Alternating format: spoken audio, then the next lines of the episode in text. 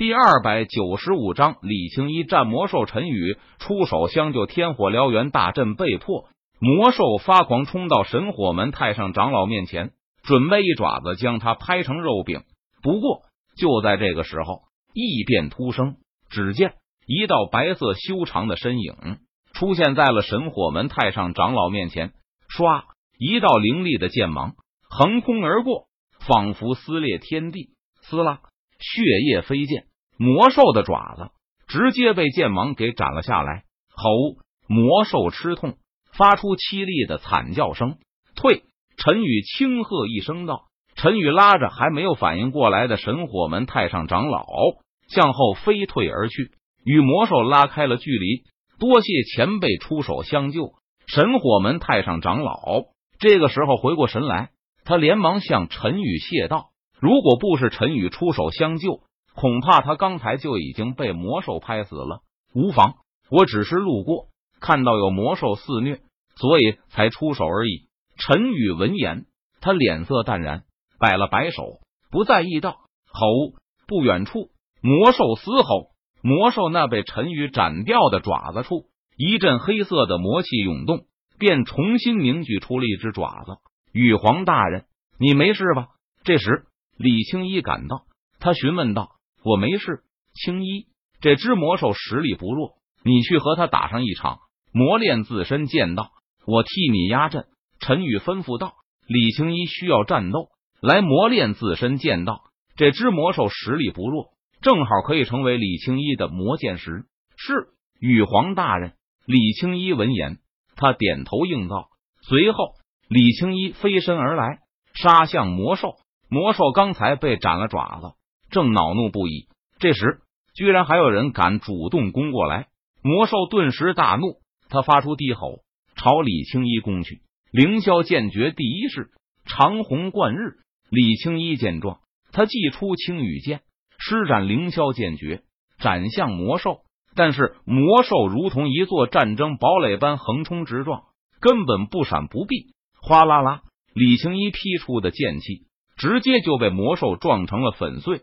凌霄剑诀第二式百步飞剑，凌霄剑诀第三式凌云一剑，凌霄剑诀第四式剑化万千。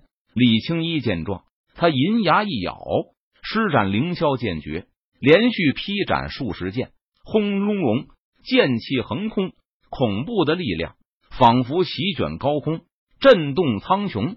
剑气朝着魔兽劈斩而去，携带着凌厉的锋芒。仿佛撕裂天地，洞穿苍穹。魔兽被凌厉的剑气劈中，不断吃痛，发出凌厉的哀嚎声。轰隆隆！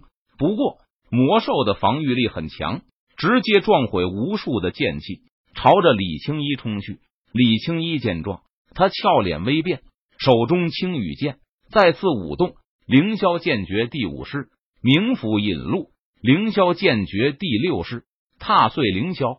李青衣挥动手中青羽剑，劈斩出一道道剑气。吼！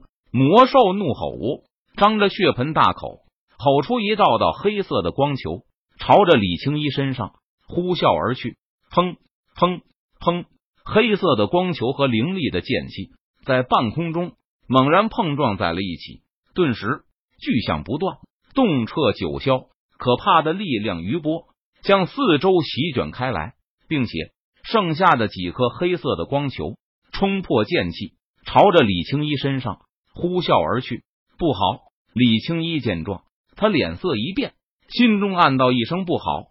李青衣没有任何犹豫，他施展身法武技，快速消失在原地。轰隆隆，黑色的光球落在李青衣刚才所站立的地方，顿时轰出深不见底的大坑。李青衣看到这一幕，不由得松了一口气。幸好他跑得快，否则就尸骨无存了。战斗仍在继续。魔兽见李青衣逃了，他立即冲了过来。仙武剑诀第一式开天。李青衣见状，他不再保留实力，挥动手中青羽剑，施展仙武剑诀。撕拉，一道凌厉的剑气劈斩而出，迎风而长，长至数十丈，蕴含着恐怖的力量，携带着凌厉的锋芒。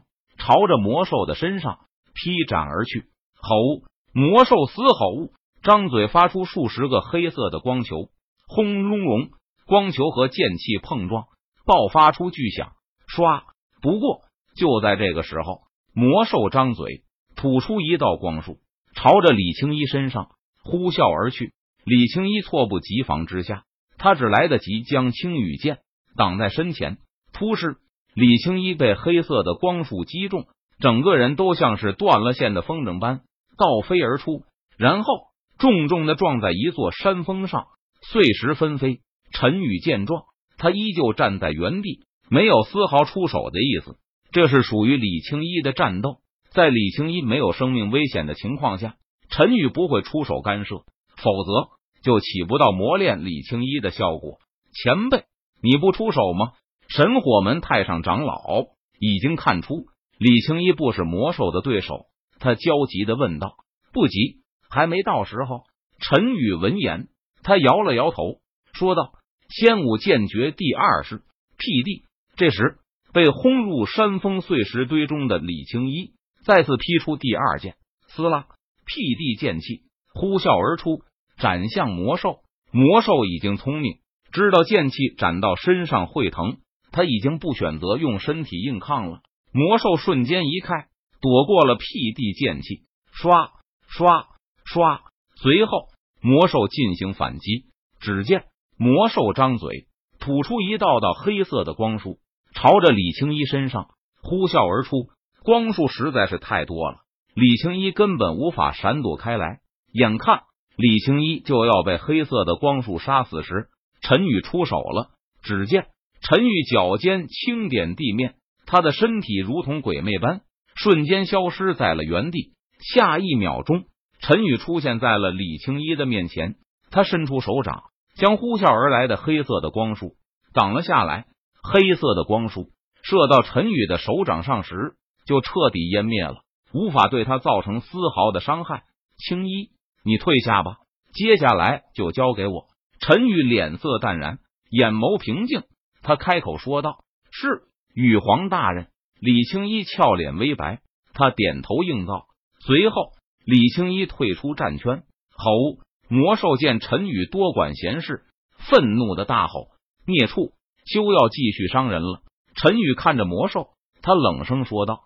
魔兽以为陈宇是在挑衅，他立即向陈宇发动了攻击。